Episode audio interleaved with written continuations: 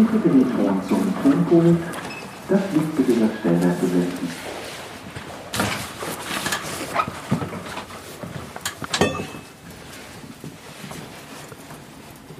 Ich atme durch die Federbohr jetzt.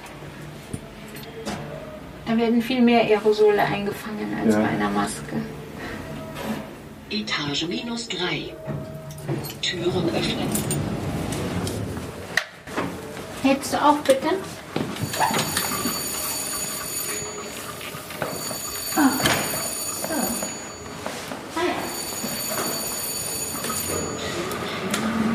Das war das dritte Klingelzeichen. Ist immer noch so labyrinthisch hier. Ich kenne mich überhaupt nicht aus. Ich glaube, es dauert Jahre, bis ich mich hier auskenne. Ich bitte Lucy Wilke zur Bühne mit freundlichem Ersuchen. Lucy Wilke bitte.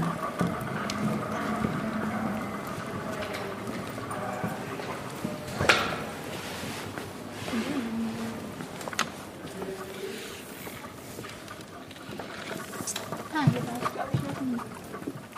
Hier gibt es einen Rollstuhl. Einen Oma-Rollstuhl.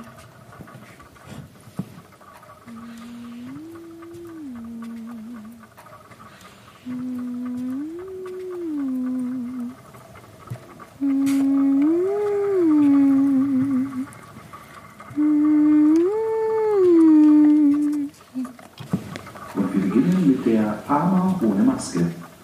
Ich sitze im Schneidersitz auf einer Matratze, die mit cremefarbenem Satin bespannt ist.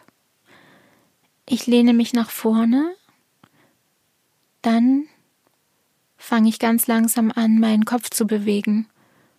Ich rolle mit meinem Kinn über meine Brustplatte nach links und dann nach rechts nach links und zur Mitte. Meine linke Hand wandert langsam nach vorne über die Matratze und erforscht die Umgebung. Ich spüre die Fläche. Der Satinstoff ist sehr glatt. Ich zupfe langsam mit meinen Fingern am Stoff, bis er sich dehnt und dann lasse ich ganz plötzlich los. Meine Hand wandert nach links und sucht Pavels Hand. Ich kann meine Hand nicht sehen. Meine Haare hängen über mein Gesicht. Alles, was ich mache, mache ich blind. Meine linke Hand begegnet Pavels Hand. Unsere Finger berühren sich und wir streicheln uns. Dann wandern unsere Hände zu unseren Köpfen und wir streicheln unseren Kopf. Zusammen fangen wir an zu atmen. Wir atmen tief und dadurch richtet sich unser Körper immer mehr auf. Pavel steht neben mir auf und hockt sich auf seine Füße. Er greift um meinen Nacken.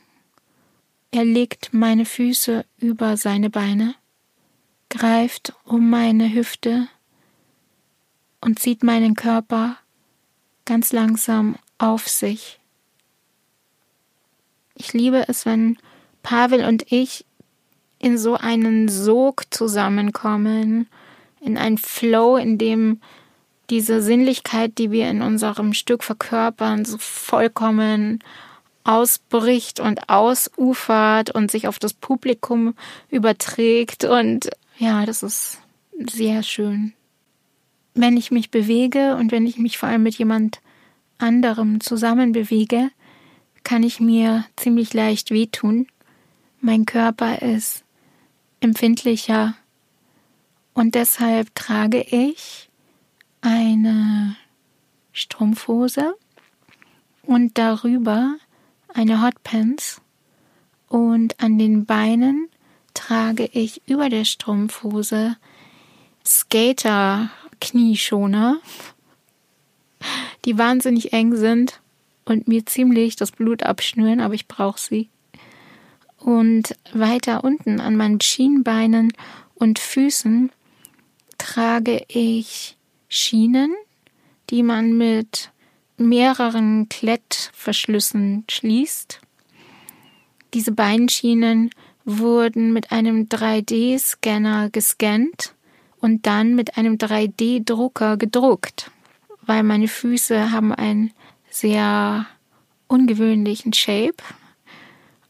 Eine der beiden Schienen ist golden mit Glitzer auf den Klettverschlüssen und die andere ist einfach grau, die habe ich noch nicht verziert. Und eigentlich sehen beide Beinschienen extrem cool aus. Es ist eine Mischung aus so Lara Croft, Gladiator und Gautier-Schuhen. Man kann sie wirklich auch mit einem Fetischblick betrachten. Und ich liebe diese beiden Schienen. Und ohne die kann ich tatsächlich auch nicht tanzen, weil ich mir sonst einfach die Fußgelenke verdrehe. Ich habe sehr zarte Elfenfüße.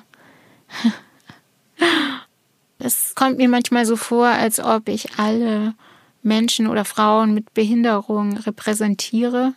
Manchmal kann ich das sehr gut annehmen, gerade wenn es um Sinnlichkeit und Sexualität geht, dann habe ich das Gefühl, auch für ganz viele zu sprechen und auch etwas richtig zu stellen und das zu repräsentieren, was ich mir wünsche.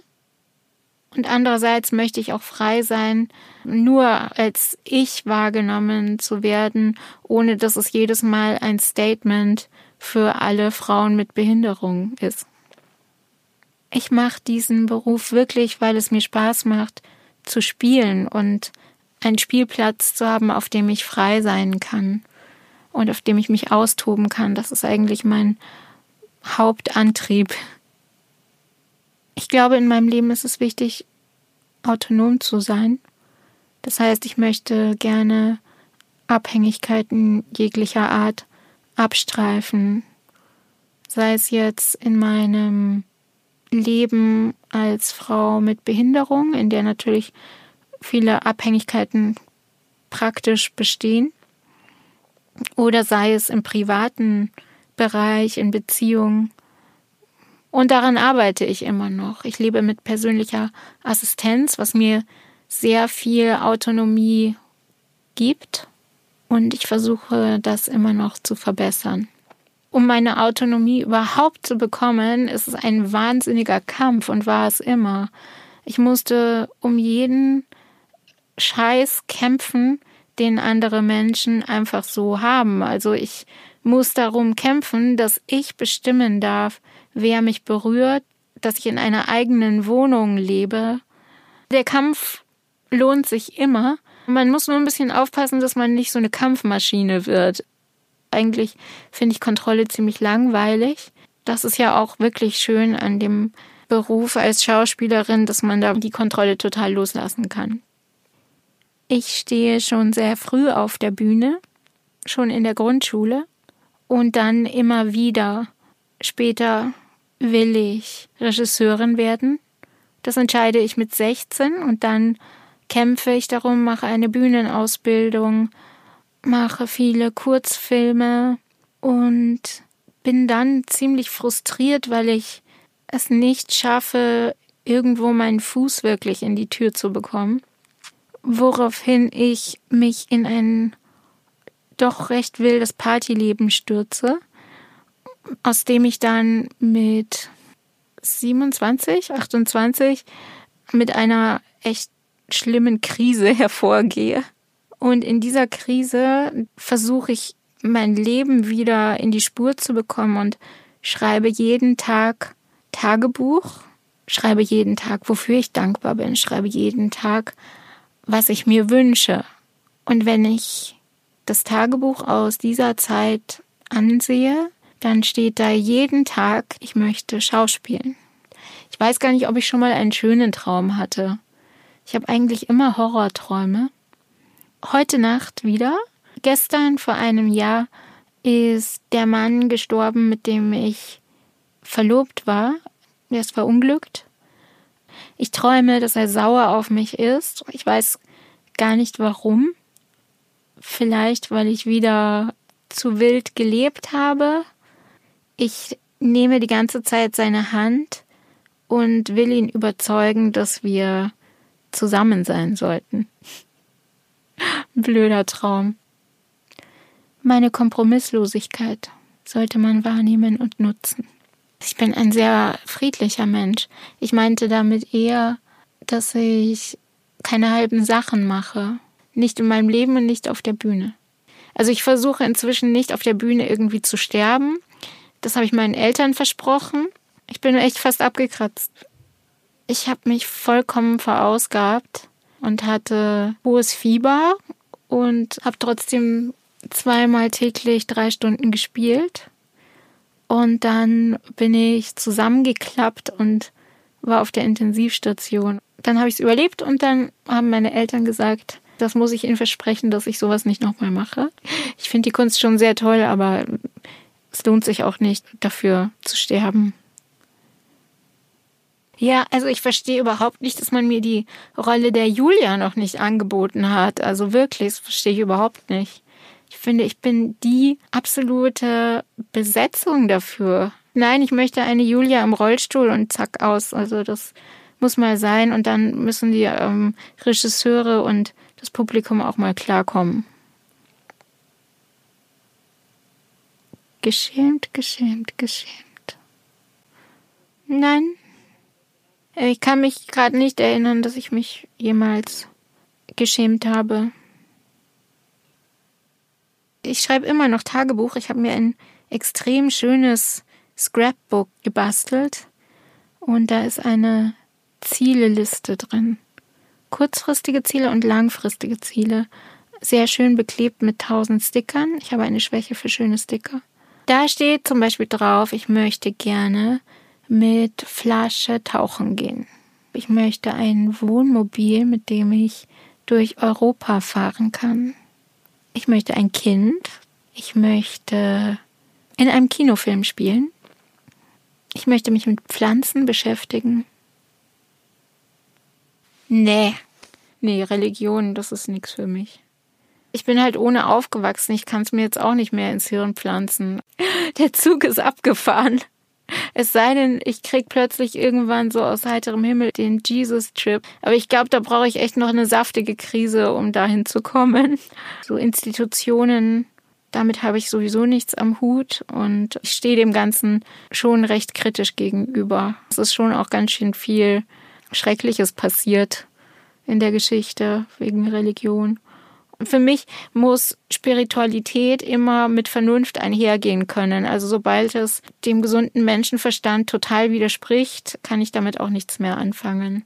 Ich denke mir immer selber Rituale aus. Das ist für mich eher ein kreativer Prozess. Aber es ist so, dass die Psyche sehr gut arbeiten kann mit Symbolen und die kann ich mir ja selber schaffen. Ohne meine Mama. Das ist echt wahr. Nee, ohne meine Mama geht nicht. Ich habe ihr auch verboten zu sterben, weil das äh, geht wirklich nicht. Das ist inakzeptabel.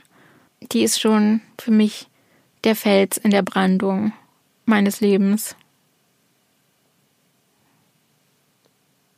Also für mich ist alles sehr neu hier und ich bin total unvoreingenommen. Und ich bin auch eigentlich sehr anpassungsfähig. Mir macht das Spaß, das jetzt gerade so zu entdecken. Ich habe hier nur zwei Produktionen in der Spielzeit im Vertrag. Das ist mir auch wichtig, weil ich möchte gar nicht die freie Szene komplett verlassen. Ich möchte mit Pavel weiterarbeiten. Abgesehen davon ist ja unser Stück Scores That Shaped Our Friendship jetzt auch hier im Haus zu sehen. Aber ich möchte auch Gastspiele damit machen und wir werden auch was Neues entwickeln. Ja, und ich möchte auch gerne meine Fühler noch so ein bisschen in Richtung Film ausstrecken. Ich habe auch eine Band, also es ist klar, es wird schwierig zeitlich, aber ich habe das Gefühl, dass sich das immer irgendwie organisieren lässt. Ich weiß nicht, ob du jetzt noch irgendwelche spezifischen Fragen wegen meiner Behinderung hast. Ich habe kein Problem dazu etwas zu sagen, aber die Fragen hätte dann nicht ich, sondern die hättest, wenn dann du, weil ich weiß ja, wie das alles bei mir ist. Ich bin ein Gesamtpaket, in dem die Behinderung dabei ist. ich persönlich beschäftige mich jetzt nicht die ganze Zeit damit. Ja, das ist eben neu, dass dieses Ensemble mixed abled ist und darauf muss sich das Haus und die ganze Struktur erstmal einstellen. Letzte Szene. Es ist ein Solo. Ich stehe in der Mitte der Bühne. Das Licht zentriert sich langsam immer mehr auf mein Gesicht, während der Raum um mich herum sich in Dunkelheit auflöst. Ich tue nichts.